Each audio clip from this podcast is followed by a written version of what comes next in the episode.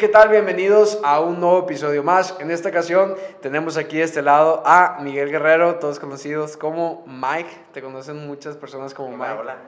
Casi la mayoría te dice Mike, ¿no? Sí, todos me dicen Mike. Todos te dicen Todos, Mike, todos. así que bienvenida a, a Mike, a otro Miguel. Saludos a, a Mike Mendoza por ahí también. Tocayo. el, el segundo Miguel. Y en esta ocasión, pues nos vienes a platicar un poquito sobre pues, dos proyectos, ¿no? Muy, Sí. muy importantes. Este, como tal, va a estar muy interesante. ¿Y qué onda? ¿Cómo andas aquí? Pues yo muy bien, muy bien. Les vengo a hablar de pues, los proyectos y también de un la importancia que es creer en, en ti y en otras personas, ¿no? En general. De hecho, o sea, la verdad, eso que pues dices es lo, lo- lo más importante, ¿no? Pero, pero dale, dale, Bueno, dale. bueno, pues yo lo primero que les iba a hablar, contar es de, de mi experiencia musical, que es como mi auge, porque es mi, mi cosa favorita, ¿no? De lo, que me, de lo que he hecho. Y yo al principio empecé con batería. Empecé con batería desde los cuatro años, cuatro o cinco años y no tuve oportunidades en realidad hasta secundaria, hasta sí, tercero de secundaria que fue, que ya agarré una banda ahí en la secundaria. El problema fue que nos juntamos y éramos cinco y entre ellos había un cantante, pero todos nos decían, ay, es que no da, no da. El, ancho". el vato que canta. Ajá, en que- ocasión tú, ahí entonces tú eras el baterista. Yo era el baterista. Ajá. Y, y dijeron, no, es que este vato no, pues no sé, no, no, no da No, lo que, no- lo no que llega a lo que aspiraban. Ajá. Hasta, eh, ¿qué, ¿Qué tipo de música tocaban? Pues empezamos haciendo como rock y punk de Blink 182, la de Radiohead, de Blur, bandas así de rock y- Ajá. y, punk, ¿no? Y entonces yo dije, pues ¿sabes qué? Vámonos, o sea, voy a cantar yo. No le dije a nadie de eso. Eso es, el- eso es también importante, el silencio, ¿no? El no andar diciendo, ah, no, sí, yo voy a cantar y no sé qué. Y dije, no, no, no. Todo calladito, practico en mi casa y practicaba bastante lo que era la coordinación para poder tocar y cantar al mismo tiempo en batería. Ajá. Entonces a la siguiente tocada fue como, no sé, tres meses que aprendí a, a cantar tocando batería. Y, y nos presentamos otra vez y canté. Y ahora sí nos felicitaban de que, "Ah, oye, les quedó con ganas. No sabía que tocabas y cantabas batería. Y yo, no, cantabas batería, ¿no? Este, no sabía que tocabas batería y cantabas también. Y yo, no, pues sí, pues aprendí. Va. Oye, Pero- pero, para esto, pues ya el vato que cantaba ya lo habían dicho. Sí, güey. ya, bye. ni, ni modo, o sea, así pasa, ¿no? Ajá. A lo mejor él ahorita es mejor cantante. Eso, pues fallar no te hace ser malo siempre, ¿no? Entonces, pues, pero ahí lo, lo más importante fue que me la creí. O sea, porque ese es el primer paso, creer que puedes hacerlo, decir, ok, yo voy a cantar y tocar al mismo tiempo, pero tampoco puedes hacerlo sin hacer nada. ¿Sí me explico? ¿Cuál es la probabilidad de que si tú vas a unas pruebas del Manchester, te contraten? La neta. Bien nulas. Sí, o sea, de menos del 1% yo creo. Ajá. O sea, a lo mejor tienes una oportunidad porque puedes mover el balón, lo que sea, pero no vas a entrar ahí. ¿Sí me explico? Pero si te hubieras preparado, si tuvieras 5 años de entrenamiento, 7, a lo mejor tendrías una oportunidad más grande. Oye, de hecho, por ejemplo, eso que dices es muy importante. Hace poquito yo vi un video, honestamente no recuerdo el nombre de la persona que estaba hablando en el video. Era una persona de aquí de México que creo que era una empresa en algo en relación de impresión o algo así por el nombre. No recuerdo, no recuerdo el nombre, no recuerdo el nombre de la persona ni la empresa, pero decía algo de printer o algo así.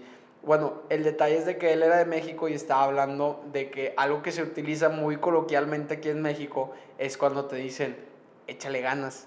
Que todos te dicen, échale ganas y échale ganas y échale ganas. Y él en el video hablaba sobre eso, o sea, de cómo estaba tan, mm, pues sí, siempre utilizado eso, tan coloquial, siempre que te dijeran eso de, de échale ganas. Y él en el video estaba hablando sobre eso, a cambiarlo a échale tiempo. O sea, en plan como tú dices, cuando tomas un plan en acción, o sea, como tal, pues a lo mejor cómo se miden las ganas, o sea, cómo se van a medir si, si tus ganas son buenas o no. Es una percepción subjetiva de ti o de otra persona que te puede decir, ah, lo estás haciendo muy bien, a diferencia de decir, oye, pues yo quería cantar, entonces tuve sesiones de 30 minutos por día, de una hora, o pues no sé cómo haya sido tu proceso. En no, como 4 o 5 horas al día de practicar eso. Pero todos aprendemos a un ritmo diferente, ¿no? Conozco gente que dice, oye, pero es que están intentando tocar y cantar y no me sale. Me dicen, ¿cómo le hiciste? La neta no me acuerdo. O sea, tuve un, un entrenamiento que era, pues primero aprenderte la batería y luego empezar a meterle el canto. Pero en realidad no recuerdo cómo lo aprendí. Ya lo traigo más natural porque ya tengo, pues desde la secundaria tenía 14, ya tengo 5 años haciendo eso. Ya no recuerdo cómo lo aprendí, la verdad.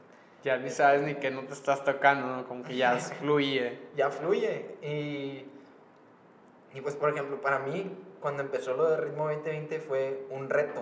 Porque primero estábamos con una, estaba con una banda que se llamaba Pollux, éramos solo tres. Yo de baterista y cantante, un bajista y un guitarrista. Y luego se metieron, cuando entré a la facultad, otros dos, dos guitarristas se metieron. A Pollux. Sí, a Pollux, así se llamaba. Ah, Pollux. Pollux.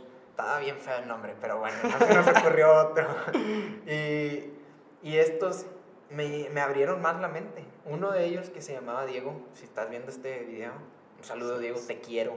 Ah, ah, este, me abrió más la mente de que, porque yo decía, era de esos de todo menos banda y reggaetón. Ajá, sí, de, de, esos. Sí, sí, Entonces, este, me abrió más los ojos de que no, escucha, mira, o sea, ve esto, ve que tiene composición, ve el otro. Ya como que me empezó a... Empecé, ay, me gusta esta canción de reggaetón, o este de reggae, y luego ya me empezó a gustar más, ¿no? Ay, me, em, me, empezó a gustar más y empecé a escuchar más. Entonces, él empezó como, oye, ¿y si metemos estas dos de reggaetón a nuestra playlist? Las empezó a meter así. Por debajo, o sea, fue... sí, estas dos, para, para el público bueno, bien, lo, hey, si me metemos otros dos, y así me empezó a meter así que tocara un reggaetón. Ajá. Entonces de repente fue como, oye, si tocamos puro reggaetón, lo ah, intentamos. te la cambió toda. Sí, no, o sea, fue idea de, de todos en realidad. Él, él, lo sugirió, pero todos estábamos como, de acuerdo. Oye, sí, está muy bien. Bueno, ya solo éramos tres. Los otros dos, el bajista y el guitarrista originales de Pollux, se fueron y nos quedamos porque, tres. ¿Porque empezaron a tocar reggaetón o por otras cosas?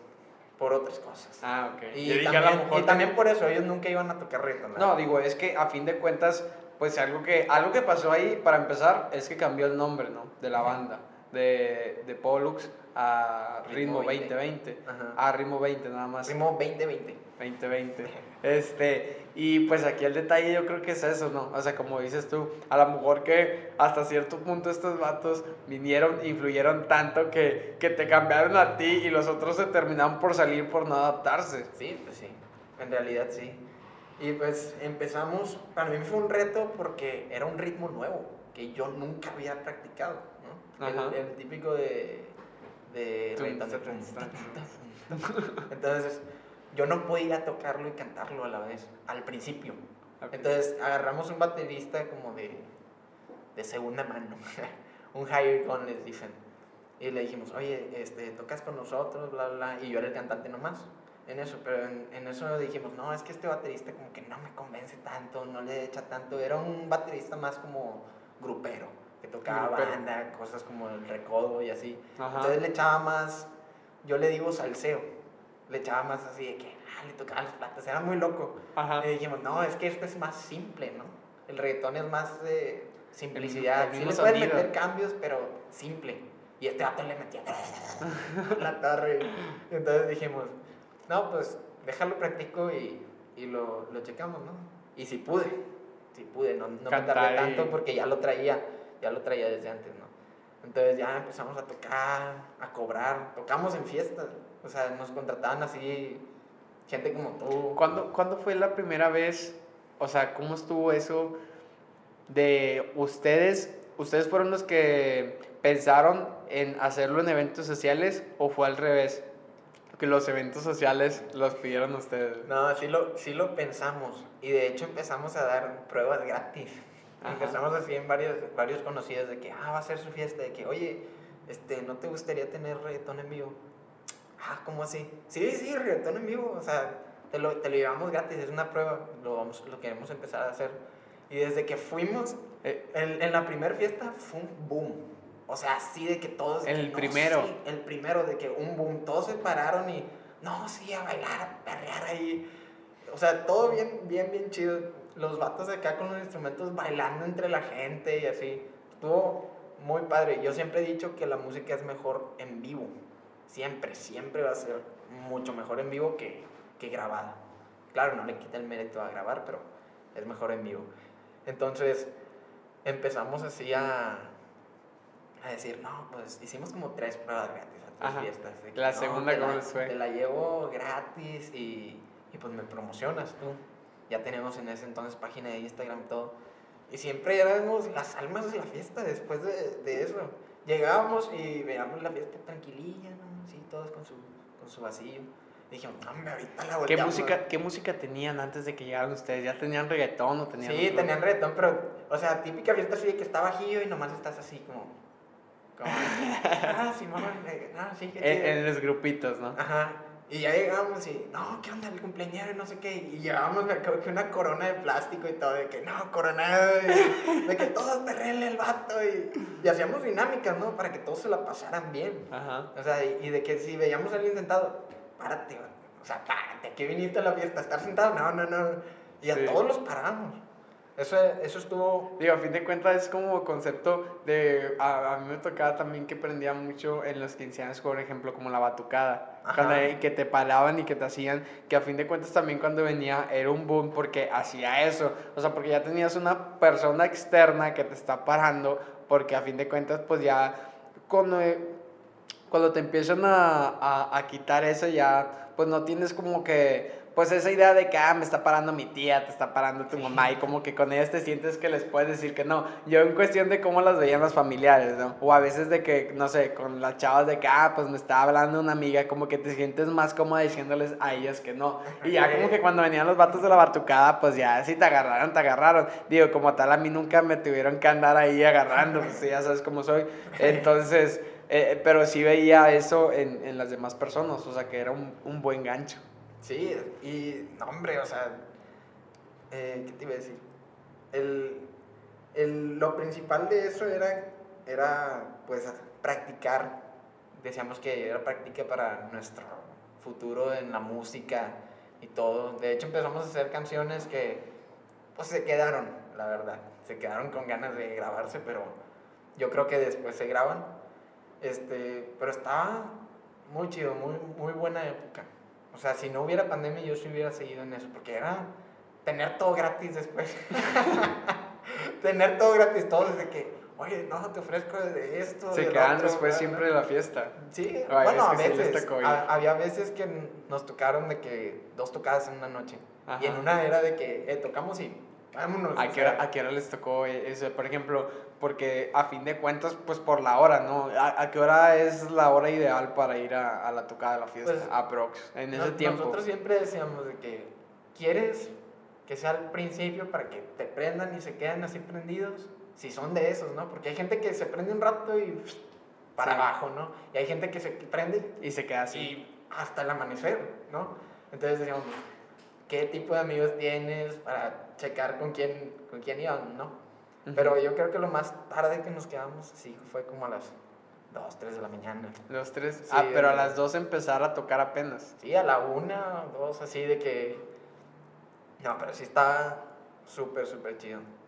Pero, pues es ampliar tu, tu mente, ¿no? Si yo no me hubiera... Si yo hubiera dicho desde un principio de... No, el reggaetón no. No hubiera tenido esa, experiencia. Tienes que abrir tu mente. Creer que, que hay más cosas. Dicen que siempre que escuchas música nueva, siempre que viajas, tu mundo se abre. ¿sí? Tu mente se abre a nuevas posibilidades y entonces tienes más experiencias y mejores experiencias. Yo creo que eso es algo que le falta mucho a la gente, que está muy cerrada a, no, no, no, es que yo aquí y aquí, como dicen, es que yo tengo que estudiar aquí. Eso es- lo he escuchado mucho, tengo que estudiar aquí.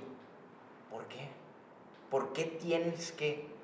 No, pues es que no tengo otra opción, que a lo mejor es cierto, ¿no? Totalmente válido. Pero oye, si tienes la oportunidad de ir a otro lado a estudiar, hazlo. O sea, vas a tener otras experiencias, otro punto de vista. O sea, a lo mejor tu carrera tiene más oportunidades allá, tiene más visión allá. Y es lo que falta mucho, visión. Porque las cosas las sabemos. Como por ejemplo, sabemos que las galletas engordan, pero no dejamos de comerlas. ¿Sí me explico? O sea, lo sabemos, pero no lo aplicamos. Sabemos que debemos hacer ejercicio, pero de repente es... Eh, otros... Hoy no. Yo creo que eh, algo que, por ejemplo, eh, de lo que hablamos que tú lograste hasta cierto punto dominar son las ideas que nosotros podemos tener o bien incluso cómo jalarnos a ese hábito o hacer una motivación. En plan, por ejemplo, yo lo he tocado en varios podcasts, como tal, algunas personas que hayan visto algunos episodios anteriores ya lo van a saber. Pero yo hay veces que en la mañana que me levanto, tengo regla de tres segundos. O sea, tengo que... O sea, si siento de volada, así, que me levanto, quito la alarma, y si siento que ya me volvió a acostar, no, de cuenta que ahí ya, ya, ya, empiezo, sí, ya empezó mal el día. No, tengo que quitar la alarma y si acaso nada más tengo tres segundos, tengo tres segundos para levantarme y levantarme de golpe. Ponle tú que a lo mejor, no, pues, o sea, tampoco no tanto, pero por ejemplo, de aquí ya levanto pues medio cuerpo, entonces ya e, ese jalón para empezar, o sea, son dos cosas, siento yo, que pegan mucho. Obviamente, para mí pega más en lo mental, porque te entra en la parte mental de que tú estás quitándote, por así decirlo, pues el sueño, o quitarte, pues esa, pues sí, ese momento, lapso en el que, pues tu mente puede estar más apegada a quedarte dormido. Entonces, ya te quitas eso. O sea, el, el primer límite siempre es uno mismo, que es la mente. Más segundo que cuando pues, te levantas de, de golpe, fluye toda la sangre, te aceleras un poco, eso hace que también pues te levantes más rápido. Lo otro también yo que he visto eh, que pues también funciona mucho, como tal eso no me tocó leerlo más que nada pues es con la práctica, que cuando te levantas, este, te levantas de golpe y luego tomas agua, también el hecho de que tomes agua hace que pues como que empiece a funcionar un poquito más tu cuerpo y eso hace que ya te levantes. Y eso al mismo tiempo a mí no me gusta cuando me ha pasado levantarme en la noche y que tomo agua porque si me levanto en la mañana y eh, si me levanto así en la noche y tengo sed y si tomo agua, es que ya no me he vuelto a, a, dormir. Entonces, eso es algo muy interesante, que empiezas tú en, estando en la otra banda, quitándote esa idea de como que ese, pues, pues como cierto rezago, solamente tocar algo o estar en la zona de confort y expandirte. Y más que nada, por ejemplo, lo primordial de ahí, a lo mejor no fue tanto que ah, vas a escuchar reggaetón toda la vida, va a ser tu género favorito, sino decir, ¿por qué no? O, o estar abierto a decir, bueno, o sea, tampoco no tengo que tratarme aquí reggaetón, amo a Bad Bunny, ¿verdad? Simplemente pues es tocarlo, como en su momento, pues puedes tocarlo para algún evento, pero nunca va a ser lo mismo cuando ya le agarras ese gustito al proceso, agarras ese salseo y ya estás cantando y te gusta y ya lo haces mejor, ¿no? Que como me lo platicas es lo que pasó a fin de cuentas. O sea, ya cuando lo platicas y decir, nada, el reggaetón, y ya con esa sonrisita ya me lo dices sí, todo. ya. No, y yo no entiendo la gente porque tiene miedo al fracaso. Por ejemplo, tú sabes, a lo mejor mucha gente en la audiencia va, si le pregunto, ¿cuántos goles ha metido Messi? Me va a responder, 500, 600, tantos. ¿Cuántos ha fallado? Te aseguro que son más. Te lo aseguro. Por cada que mete, falló 5 te lo aseguro. Entonces, ¿por qué tenemos miedo a fallar? O sea, ¿por qué tenemos miedo así de que, no, es que no escucho reggaetón enfrente de mis compas? ¿En algún momento alguien te dijo a ti algo referente al, al fracaso del proyecto de Ritmo 2020? Sí, sí, bastante. Tu familia, amigos, este, los, los, los ex de la banda. No, sí, me, me decían, ¿Qué te decían? No voy a decir quién, pero alguien me decía de que es que eso está muy feo. Es, pero que el género o... Sí, o sea, de que sí, está muy feo. O sea, no, no vale la pena. El género. bueno, ese es tu punto de vista. Si no te gusta, está bien. Pero tampoco andes echando caca ¿no? a, alguien más porque le gusta algo. Claro, hay cosas que universalmente son malas. Pero bueno, esto no, no tiene nada. Pero lo del fracaso, te digo, tienen miedo a fallar y por eso surgen los nervios.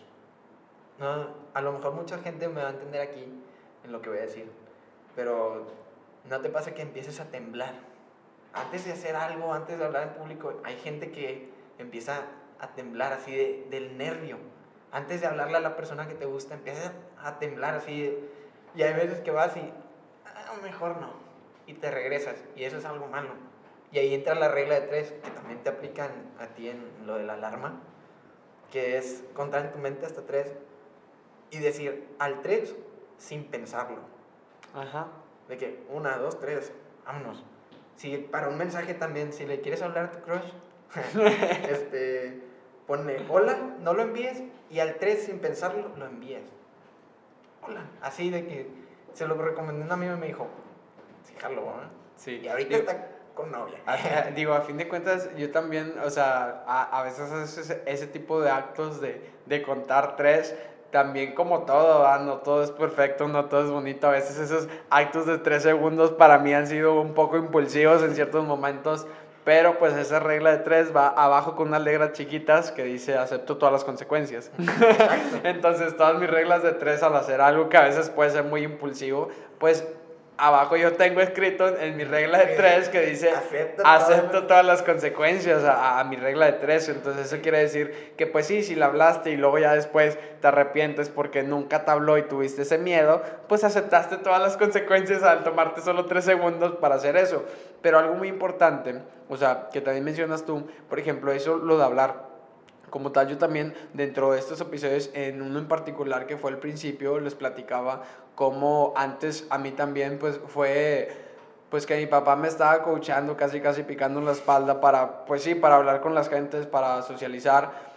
Y es muy bonito, o sea, ya es muy bonito ya tener algún tipo de habilidad social o, o, así comunicativa con las personas y pues tener toda esa inteligencia social o emocional de cómo puedes ser más empático, cómo puedes conectar, o incluso hay veces que me gusta a mí mucho eh, pues buscar información relacionada a eso. Y algo a lo que iba yo, que también es muy importante dentro de eso, es que fíjate que, o sea, por ejemplo, antes yo sí recuerdo que me haya puesto nervioso en en algo, o sea, en, hacer algo. Pero me acuerdo, mm, no sé, creo que fue, ¿qué sería? A lo mejor como 2019 tal vez. Una vez sí me puse muy nervioso.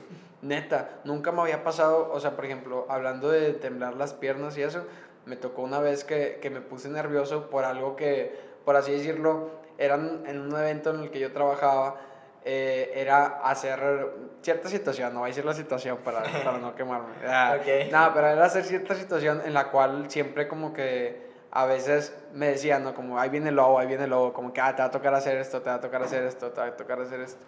Pero así se quedaba siempre y no pasaba y como que lo hacían así como que de broma.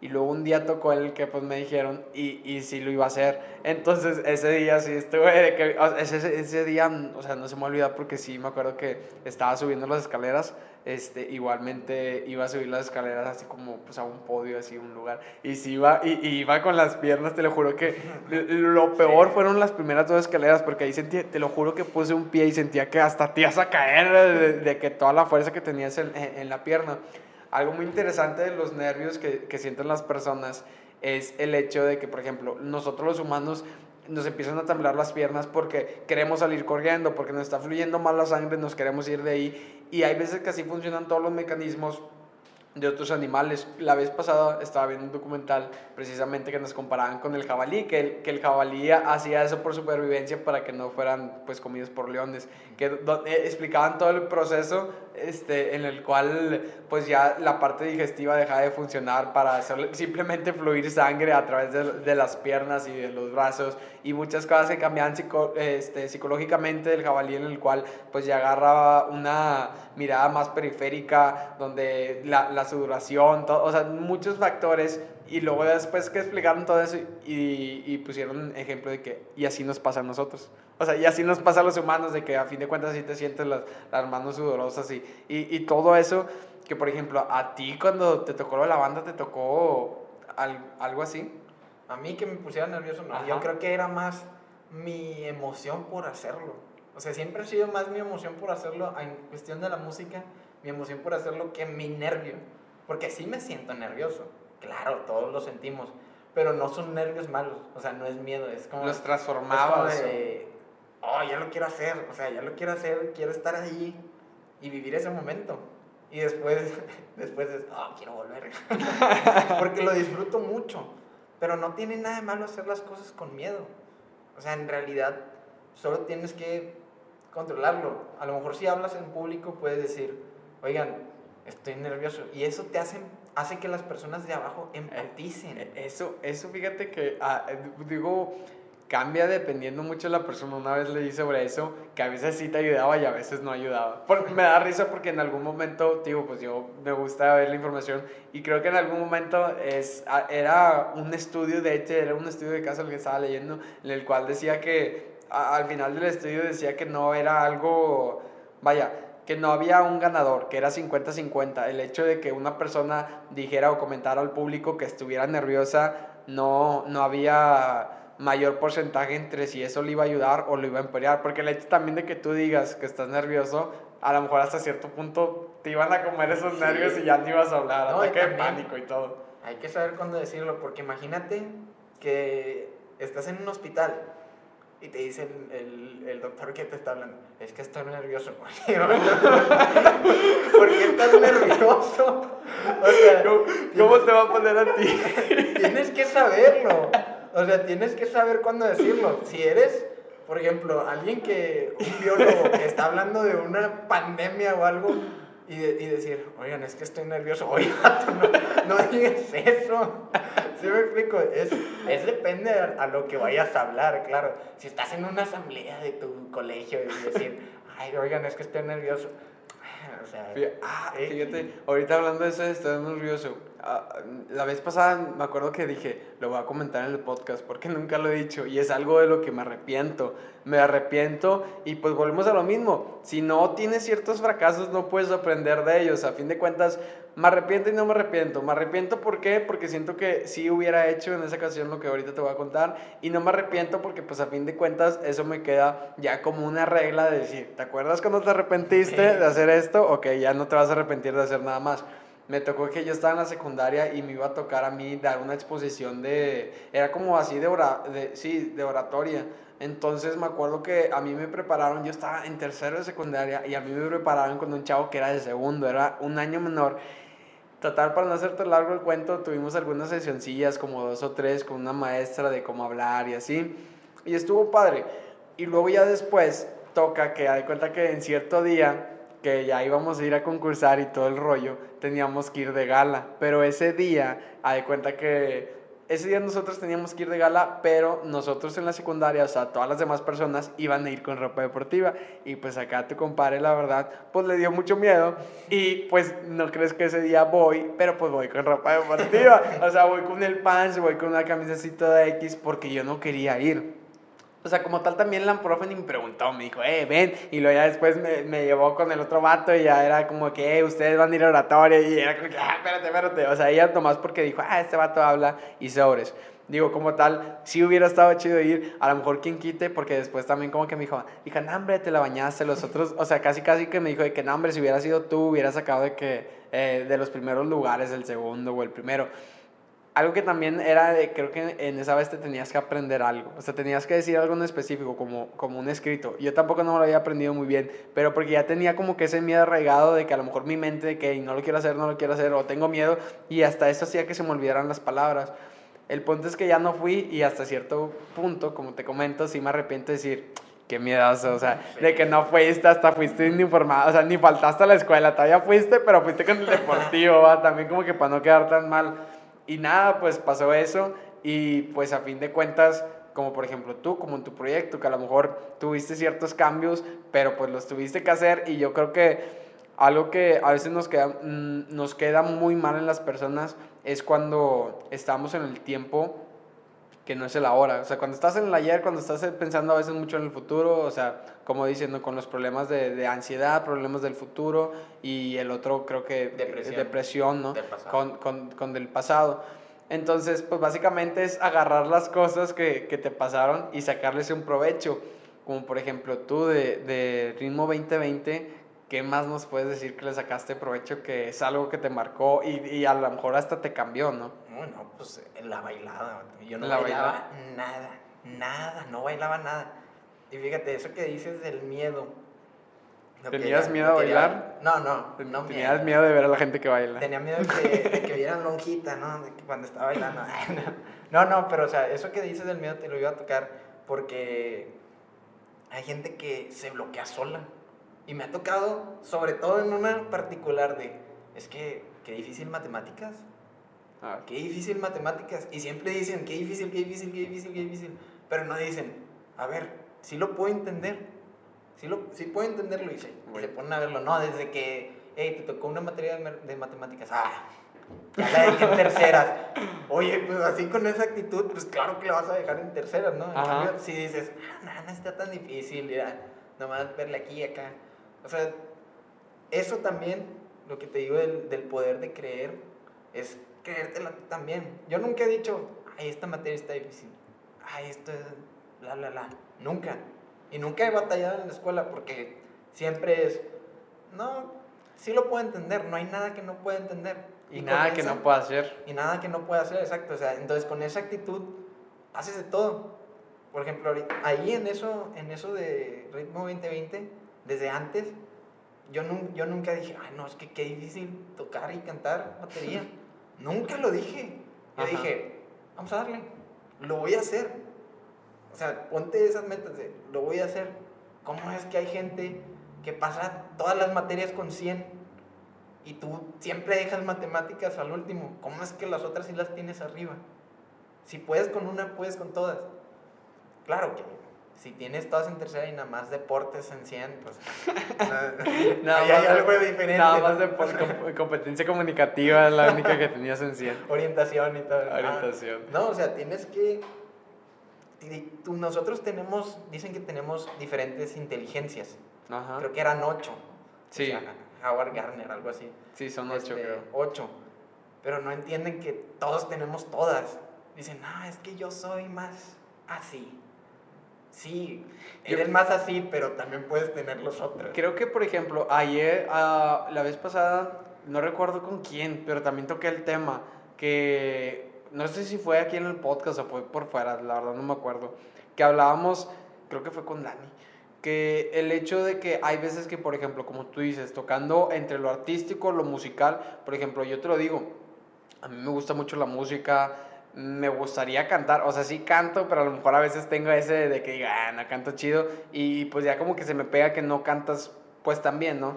Entonces, el hecho de que a mí me gusta mucho la música, me gusta mucho lo artístico, sí bailo y todo lo que tú quieras, pero a lo mejor no te hago una danza artística. O sea, es diferente decir, ah, oye, bailo cumbias, bailo reggaetón, o a decir, ah, oye, pues no solamente bailo reggaetón, sino bailo ya urbano. O sea, Sí, ya, se mira ya todo. más estético, más así como que en escenario así, así pues nunca me ha tocado. Como tal sí estaría chido, pero ahí sí como que ya le tengo cierto respeto y el mismo respeto miedo. Entonces el detalle es de que, por ejemplo, hablando de que, oye, tocar un instrumento, también, o sea, el utilizar de, de aprender cosas nuevas, cómo te va cambiando las cosas. Bueno, el hecho es de que yo siempre he sido una persona, pues, con más uso para cosas, este, sis- sistematicadas, ¿no? O sea, más, uh, perdón, lo dije mal. La- las cosas más racionales, o sea, matemáticas, ciencias lógicas. Entonces, yo siempre batallé para, pues, que si de repente el español, historia, geografía, cosas más de nomás leerlo y aprenderlo. No, yo era más del, del proceso, ¿no?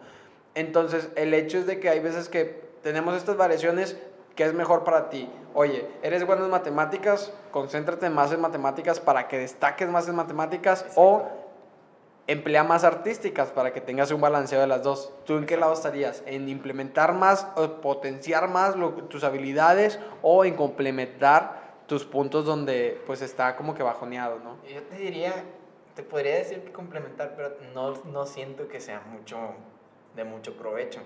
Porque al final de cuentas, si tú me dices contaduría, a mí, bueno, yo, yo sé lo básico, sé cómo distinguir si algo está mal, ¿no? Que eso es lo que necesito. ¿no? Ajá. Pero ya para irme más para arriba, yo creo que no. O sea, no quiero. Sí. Y ese es el problema, no quiero. Entonces, si tú no quieres ser físico matemático, no importa, o sea, no tienes que hacerlo. Ajá. Tienes que decir, oye, bueno, yo sé mucho de biología, tú sabes mucho de matemáticas, trabajemos juntos.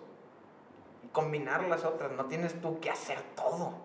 Por eso no, no hay una sola cosa que se haga, que la haga todo una persona. Todo, hasta la música, tiene más de una persona trabajando en cada canción, en cada, cada canción. Y dices, por ejemplo, Lenny Kravitz, hey, es que él grabó él solo todo el disco. Claro que no. Lee los créditos y hay más de 20 personas ahí. O sea, el vato sí grabó la batería, grabó la voz, grabó la guitarra, lo que quieras, pero hay un productor atrás, hay gente de sonido, hay un ingeniero acá. Marketing. Hay marketing, exacto, o sea, hay muchas personas detrás de cada proyecto. O sea, no es solamente una persona. Puede que la atención esté concentrada en una persona, pero a fin no de cuentas eh, eh, es una imagen no lo que va lo que va externando y de hecho o sea pues más que nada por ejemplo por todo ese tipo de ideas que tú estás teniendo o que tuviste que te hicieron ampliar pues a fin de cuentas te dan las ventajas de ir pues haciendo crecer a, a más personas creando más proyectos que por ejemplo el otro proyecto que, que también tienes es interesante en el cual o sea El- ¿cómo- es el el no- de- ¿me recuerdas el nombre de, de, de 10, ese? 10 Fashion. Ajá. Ese, Ajá. ese, bueno, ese, para quienes no sepan, estamos haciendo cubrebocas ahorita. Cubrebocas personalizados. Tenemos de glitter, de próximamente vamos a sacar el de velvet, tenemos scrunchies. Y ese lo empezaron emprendiendo mi novia y una amiga suya que, ¿qué onda? Saludos. Este, saludos. Que dices, Y- mi novia sí lo va a ver todo, la amiga quién sabe. Sí, la amiga, quién sabe. Este, pero, o sea, en ese también empecé de cero. Yo no sabía coser, nada. O sea, nada de nada. Y me aventé, ¿no? Dije, "Eh, pues, ¿qué, qué tiene, no? Es una cosa más que puedo aprender.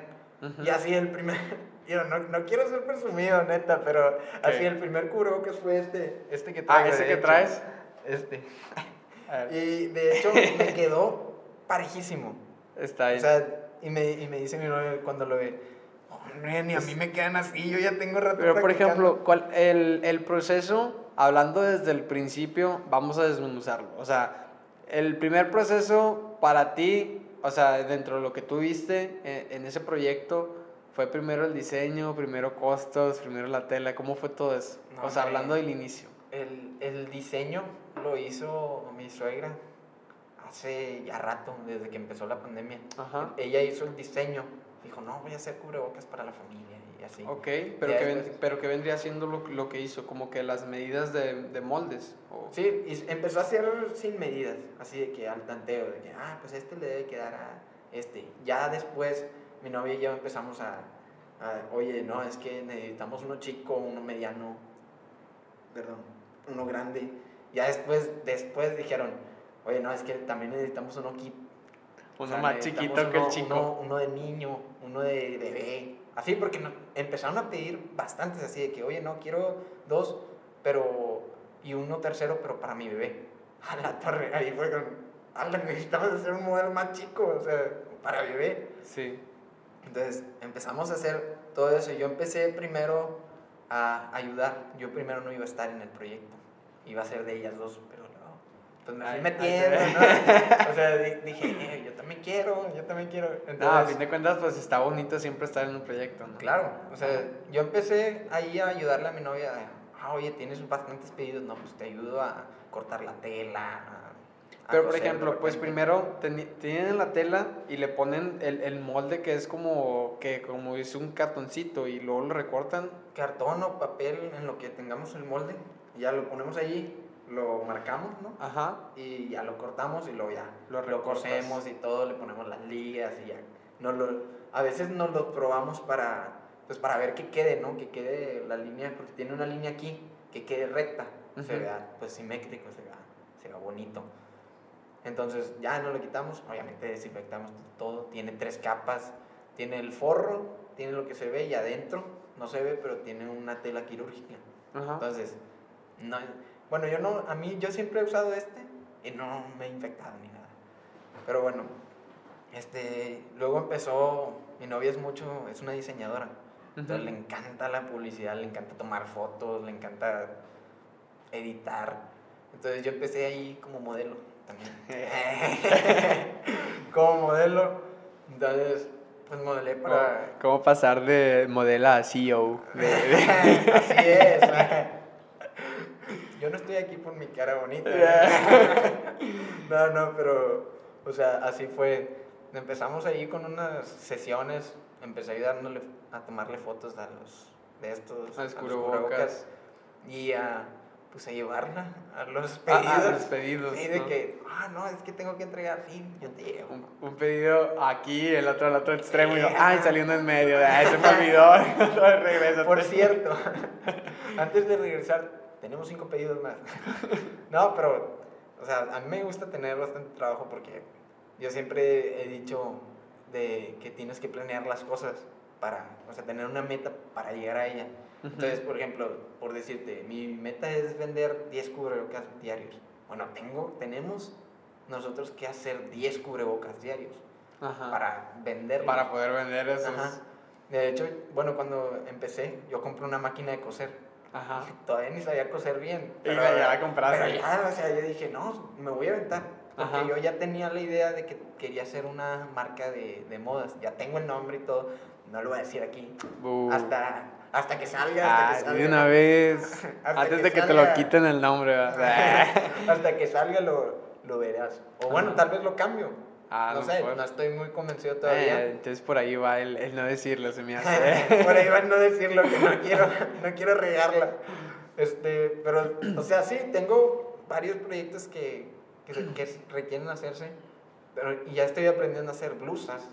Ya vi unos libros de cómo hacer chamarras, porque yo soy fanático de las chamarras.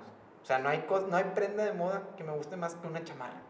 Entonces yo dije, oye, si me gusta tanto, voy a aprender a hacerlo, ¿no? A lo Ajá. mejor es lo que me va a salir mejor. No voy a ser diseñador de modas, pero puedo aprender cosas como para decir, eh, oye, la estás regando aquí, o te recomiendo esto, este error que estás haciendo ya me pasó, para que no les pase a ellos. ¿Te, te ha pasado un error que, o sea, de esos errores que no te das cuenta que otra persona te tiene que decir? ¿Te Sí, tocó? un ¿Qué, te, to- qué te tocó? ¿Qué te tocó? Sí, pues a cada rato, por ejemplo, es sacarle las puntas a los cubrebocas, y a veces que se me pasa y, y mi novia me dice, ¿Sacarle las puntas? bueno, un proceso, ¿no? De ahí. Pero, se- pero que cuando lo estás cosiendo, como... Sí, cuando le estás cosiendo le tienes que sacar las puntas porque me da cuenta que primero lo cosemos por dentro Ajá, para que no se vean las costuras por fuera cuando lo Ah. volteamos y ya no se ve que está cosido. ajá, Se ve como si fuera un cubrebocas normal. ok. Entonces, le tienes que sacarlo de adentro para que se extienda todo. Y a veces no hacía eso, mi novia. Eh, ¿Qué onda?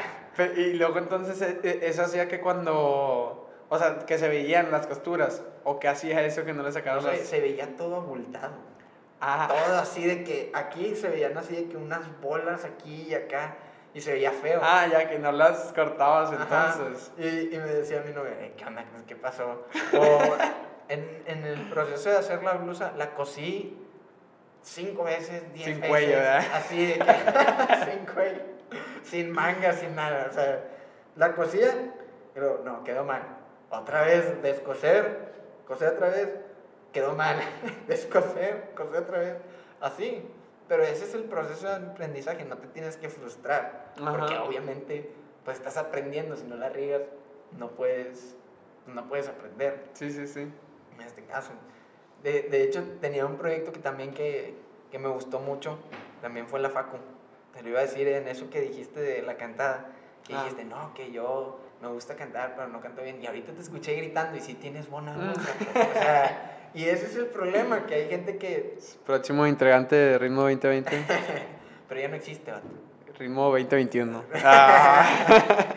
No, pero, o sea, ese miedo hay que quitárselo, porque al cantar también es mucho la seguridad. Sí. Y ahorita que estoy en clases de canto, la maestra me dice, es que seguro, si no, no te va a salir. Y yo, pero es que, o sea, si estoy escuchando que no me sale, ¿cómo me dice ¿Cómo me va a seguro salir? Para que me salga? O sea, me dice, no, hazme caso y vas a ver. Y de repente ya notas que no alcanzaba. Y yo, ¿qué es este nuevo superpoder? sí, así de que, oye, no alcanzaba esta nota antes, tenía que hacer la falsete, que es, bueno, voz de cabeza. Alguien de, que, que cante lo va a entender. Nada, explícalo, yo no sé qué es... Bueno, la voz de pecho es Ajá. esta que usas tú normalmente. Sí. Un falsete es hablar, por ejemplo, eh, como de Maroon 5. Yes, please. Ajá. O sea, eso es un falsete Ajá. o voz de cabeza. Sí. Es voz fingida. Ajá. Entonces, yo no alcanzaba algunas notas, tenía que hacer las falsetes y ahora sí las alcanzo con voz de pecho. Ya. Ahora como ya tengo más seguridad, más conocimiento, algo que me decía mucho, es que la lengua no la estás bajando y no hace que el aire salga bien, no hace que salga bien la nota. Bajé la lengua. Uh, hombre, con ganas. Entonces hay que perderle el miedo. Y en, ese, en este proyecto que yo te digo se llamaba el ensamble, ensamble Tech Milenio. Pero vendría siendo de, el ensamble de- del proyecto de, de qué? De Tech Milenio. Ajá. Eso era fuera de Ritmo 2020, pero también era, un, era uno de música. Pero entonces por parte de Tech Milenio, o sea, te, te invitaron o tú lo creaste. ¿O no, me, me invitaron ahí. De hecho, yo no quería entrar al principio. Este, ¿Por qué? No sé, si me decía muy ñoña. no sé. O decía, no, tengo mejores cosas que hacer. O, ya ves, o sea. Da- darle scroll en Facebook son Sí, mis cosas mejores que hacer. Nada, te daba miedo hasta cierto Da- punto. sí, que- o sea, yo, yo decía, no, es que yo no bailo. No bailo, no bailo, no bailo.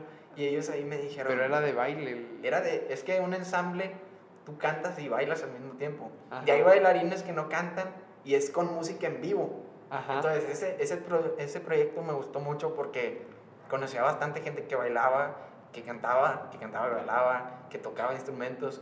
Entonces, nos juntaron a todos y decían, ok, este es su, su manager, su coach, que se llamaba Poncho, que si nos está viendo, un saludo Poncho, y a todos los del ensamble también, los quiero. Pero ahí me di cuenta que tienes que quitarte eso de decir, yo no hago esto, no hago esto. Ajá. Excepto comer. Ahí sí di. Yo no como donas, no como papitas. ¿Para qué? No lo hagas. Entonces, ahí yo empecé con que, no, es que yo no bailo. Yo nomás canto. O toco. Si quieres puedo tocar y cantar. Y desde ahí dijeron, no, es que yo creí que eras bien, bien mala onda. Porque empezaste, no, sí, yo canto y toco. Yo, eh, yo nunca quise decirlo así, o sea, de verdad. Yo siempre quiero, quiero verme modesto, ¿no? De, oye, pues canto y toco también. Pero muchos sienten que es así como que, sé, yo hago todo y no sé qué. Entonces, Ajá. Y entonces luego ahí... cuando te preguntaban por el baile. ¿qué No, yo les decía, no, no, gracias. cero baile. Y, y el, y el coach ahí me dijo de que, no, mira, este, no van a ser pasos difíciles, van a ser pasos que todos pueden hacer. Ajá. Entonces, anímate, o sea, vente y así no te gusta, pues te sales. ¿Y ahí qué tipo de música era la que bailaban, cantaban, tocaban? Pues, más pop, rock. Me acuerdo de las canciones que me acuerdo que, que cantamos. Can't Stop the Feeling, la de Justin Timberlake. Ajá. Despacito, no podía faltar Despacito. la de Con Calma, de Katy Perry, Roar. Este, una de Los Claxons, la de Me Voy a Tomar la Noche. Me gusta mucho esa canción. Este, sí, porque yo la canté y la sentí, ¿no? Eh, y demás, así, ¿no?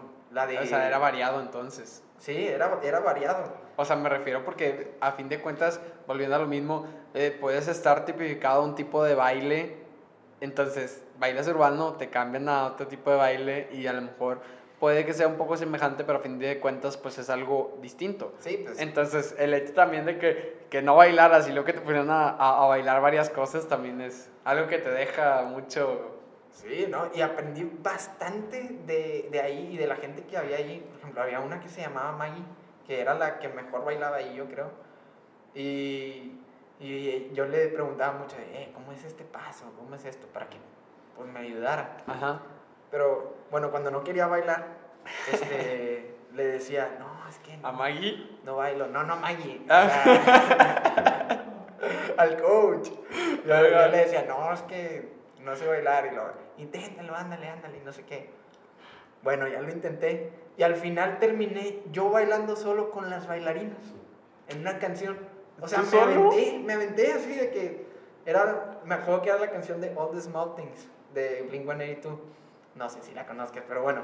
El punto es que primero la idea era que yo cantara y me moviera de- en el escenario, Ujú. pero sin bailar. Y ya que las bailarinas bailaran Ajá. solas. Sí, sí. Pero luego dije, no, pues yo lo. Y Oye. les empecé a copiar los movimientos. Y luego de que, ah, no, ¿vas a bailar también? Ah. Dije, pues sí. Y luego... Y pues ahí me, me tienen bailando y cantando las canciones. Dijeron, oye, y este vato decía que no bailaba y luego se fue a bailar solo con la... Es que yo creo que algo que también pasa es, por ejemplo, es dependiendo del tipo de música, porque cuando es una buena música, a fin de cuentas, sea cualquier que sea el género, te da eso que quieres expresarlo de alguna manera, o sea, porque ya, ya no, hay veces que es tan buena la música que la estás cantando y, y te deja deseando expresar algo más o, o quieres sacar algo más y ya es donde fluye como tal, pues volvemos a lo mismo. Si estás solo, si no tienes el miedo, si no tienes la pena, es esa, las famosísimas cantos de ducha, bailes de ducha, este, y que cuando estás afuera ya no es lo mismo. Pero si te soy sincero, también, por ejemplo, yo también tuve cierta resistencia al baile. Agradezco mucho a mi hermana, a, a, Yani, eh, famosísima en la casa. Ah, a Yani, este, que es mi hermana, que ella me acuerdo que pues sí, desde los 14 me agarraba en fiestas familiares a bailar y yo decía, no, hombre, Madre Santa.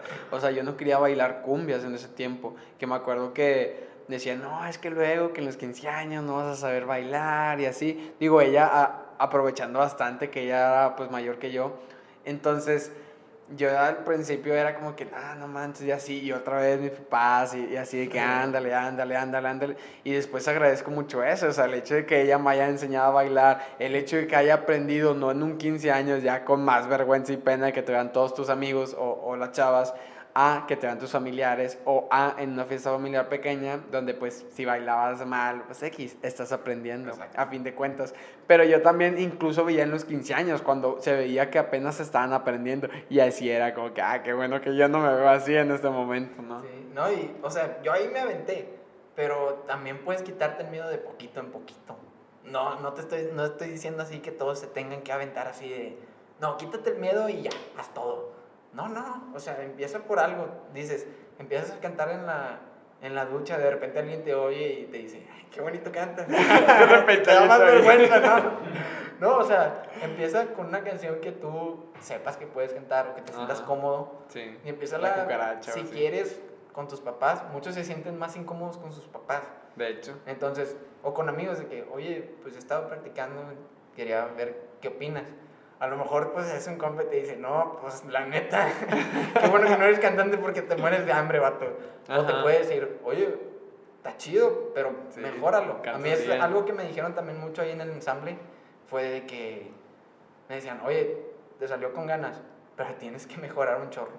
Y yo, obvio, o sea, no sé todo, no sé todo de cantar, ni de bailar, ni de estar en público, pero estoy practicando. Claro, pues es que tienes que, siempre tienes que estar, siempre tienes que estar aprendiendo de todas las cosas y, y, de todo lo que tú estás viviendo.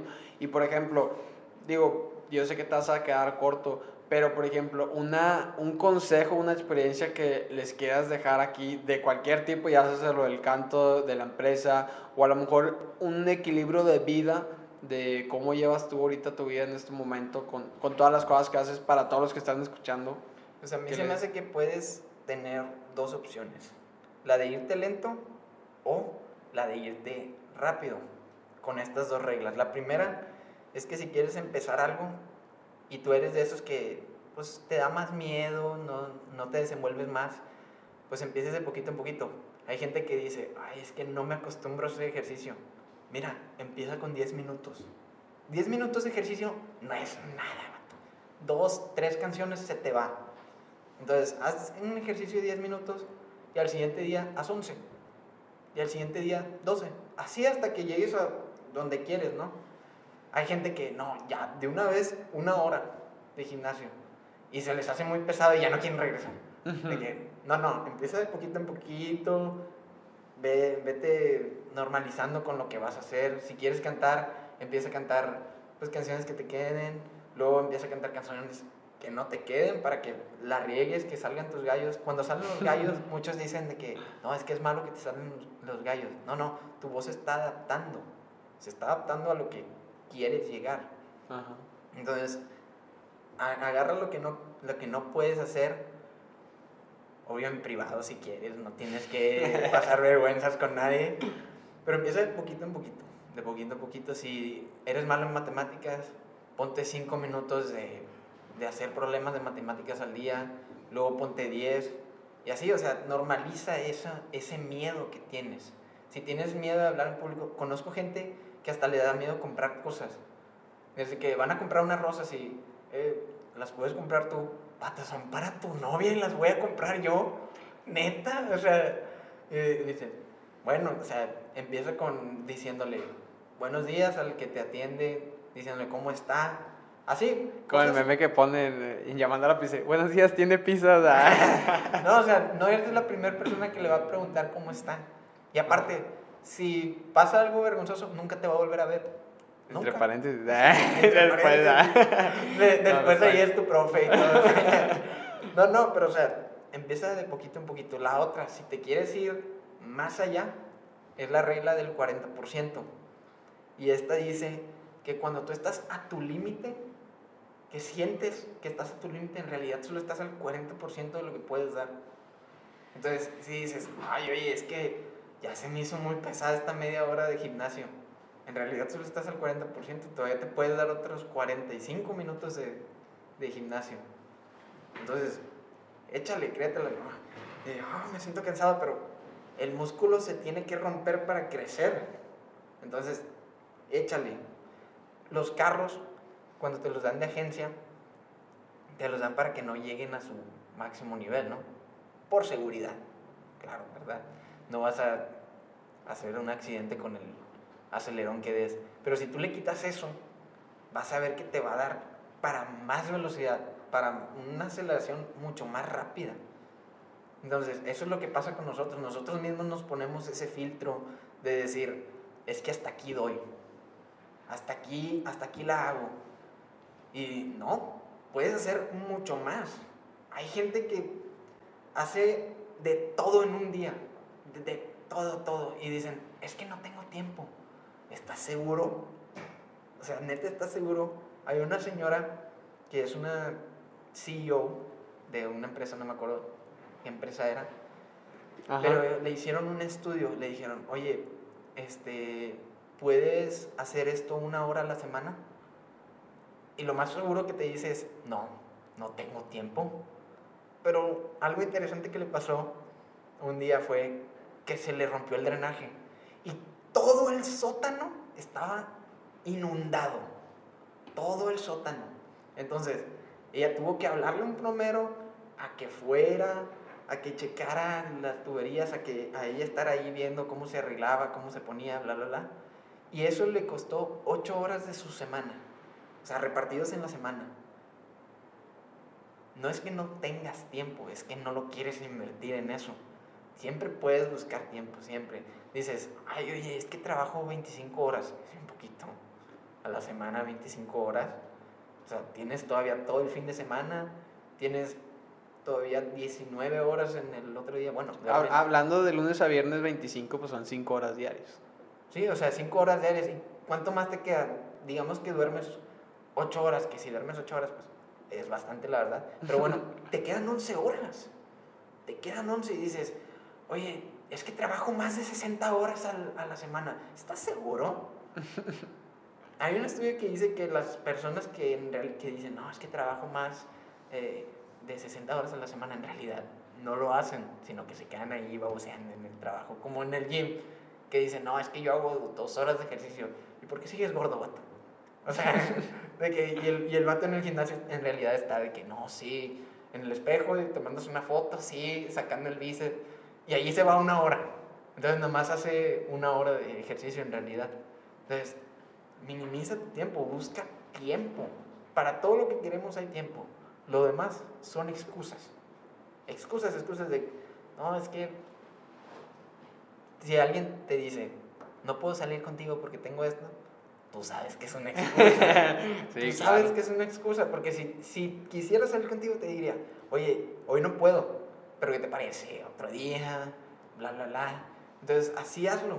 Si tú, eso se ve mucho en México, y es de que mis papás no me dejaron estudiar lo que quería. Entonces, pues entonces tú hazlo, vato. ¿Cuánto, ¿Cuántas horas vas a la escuela? Seis. Todavía te quedan, ¿cuánto, ¿cuántos son? Ocho horas de, día. Haz lo que te gusta. O sea, haz. Si no te quieres dedicar a lo que estás estudiando, pues entonces haz algo para no hacerlo.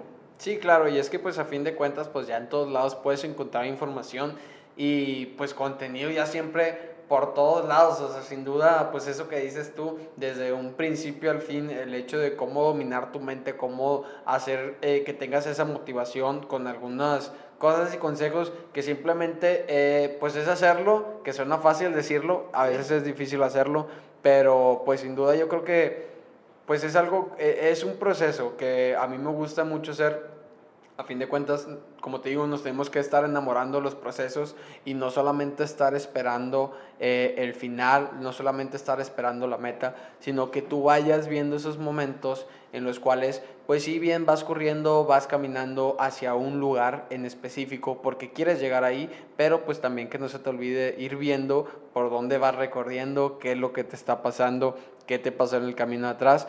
Y pues sin duda es algo muy padre, una experiencia muy bonita. Y pues Mike, muchas gracias por haber estado aquí en este, Te voy a este agregar episodio. de Dime, dime. disciplina. Que es, no, no, no siempre, eso que dices que, que va a ser difícil. Dices, sí, va a ser muy difícil porque no siempre vas a traer ganas, no siempre te vas a despertar y, oh, con ganas me desperté con un chorro de energía. Necesitas la disciplina. Y el hábito. Exacto. Entonces, riégala. Hay gente que hace, que pone cinco alarmas, una cada cinco minutos, y vale que eso, ¿no? Se terminan levantando con la última. Entonces, riégala, pon una, y si no te levantaste, la regaste. La- al siguiente día te aseguro que te vas a levantar, porque ya la regaste. Entonces, ya, ya ahí creaste un hábito, pero no siempre necesitas esa disciplina, porque no siempre vas a, a estar con ganas. Sí, sin duda, o sea, por ejemplo, eso de crear el hábito. Bien lo comenté yo también en un video de la alarma versus el snooze. Estaba interesante eso. Y, y pues nada, algo que más que quieras agregar tus redes sociales, ahí la- las de Las de... la- las personales, las de las los de 10 proyectos, lo que Fashion, síganla y compren unos cubrebocas. ¿Cómo, ¿Cómo se escribe acá para la racita? DS Fashion. F-A-S-H-I-O-N. 10 Fashion. Está. Ya para que vean ahí al, al modelo de, de, de ser modelo a, a CEO y, y a- ayudante general. Ayudante de- general. y, la, o- y las otras. Pues tengo una que se llama It's My Kitty. Esa es pues la mía, la de la artisteada. Pero, pues sí, síganme y sigan acá a Mario, que tiene podcast muy chidos. Muchas gracias Mike por haber estado aquí y muchas gracias a todos los que vieron este episodio. Un gustazo y nos vemos al siguiente episodio. Chao, chao.